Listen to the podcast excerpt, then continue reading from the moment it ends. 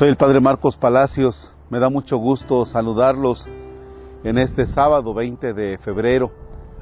Nos dejaremos guiar por el profeta Isaías. Es el capítulo 58, versículos del 9 al 14. En el nombre del Padre y del Hijo y del Espíritu Santo. Esto dice el Señor cuando renuncies a oprimir a los demás y destierres de ti el gesto amenazador y la palabra ofensiva, cuando compartas tu pan con el hambriento y sacies la necesidad del humillado, brillará tu luz en las tinieblas y tu oscuridad será como el mediodía. El Señor te dará reposo permanente, en el desierto saciará tu hambre y dará vigor a tu cuerpo Serás como un huerto bien regado, como un manantial cuyas aguas no se agotan. Construirás sobre tus viejas ruinas y edificarás sobre cimientos muy antiguos. Te llamarán reparador de brechas y restaurador de hogares destruidos. Si detienes tus pasos para no violar el sábado y no tratas tus negocios en mi día santo, si llamas al sábado tu delicia y lo consagras a la gloria del Señor, si lo honras absteniéndote de viajes, de buscar tu interés, de tratar tus asuntos, entonces el Señor será tu delicia. Te asentaré sobre mis montañas, te haré gustar la herencia de tu padre Jacob. Palabra de Dios. Te alabamos, Señor.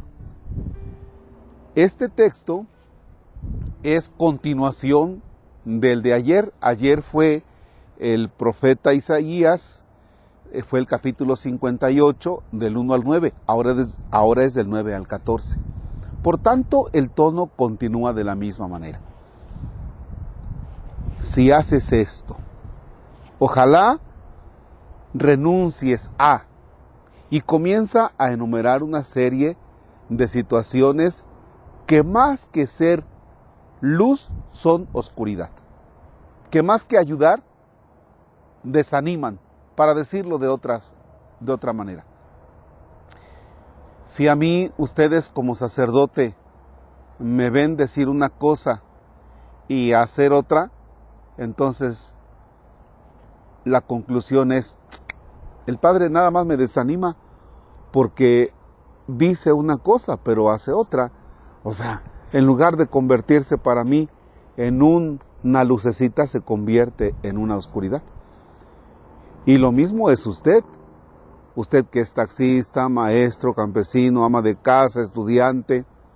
Usted que es empresario, que es político, que es policía. Es lo mismo. Si a usted lo ven que va el miércoles de ceniza, que le impongan la ceniza.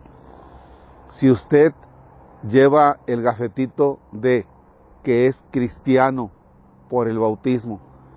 Pero si las actitudes ya en la vida diaria están lejos de esto, pues entonces es cuando las personas dicen no me convence. Sin embargo, si nosotros tratamos de vivir de manera coherente, el asunto cambia. ¿Por qué cambia? Porque entonces sí nos convertimos en luz. Por eso este texto dice, brillará tu luz en las tinieblas. Recuerden que nosotros estamos llamados a ser luz en el mundo de hoy. Dios nos conceda que este tiempo de cuaresma sea para nosotros la oportunidad de entrar en nuestra vida, analizar cuáles son las cosas que debemos cambiar y así convertirnos en luz para los demás. Padre nuestro que estás en el cielo, santificado sea tu nombre. Venga a nosotros tu reino, hágase tu voluntad en la tierra como en el cielo. Danos hoy nuestro pan de cada día, perdona nuestras ofensas como también nosotros perdonamos a los que nos ofenden. No nos dejes caer en tentación y líbranos del mal. El Señor esté con ustedes. La bendición de Dios Todopoderoso, Padre, Hijo y Espíritu Santo descienda sobre ustedes y permanezca para siempre. Amén. El Señor es nuestra fortaleza, podemos estar en paz. Que tengan excelente sábado. Padre Marcos Palacios.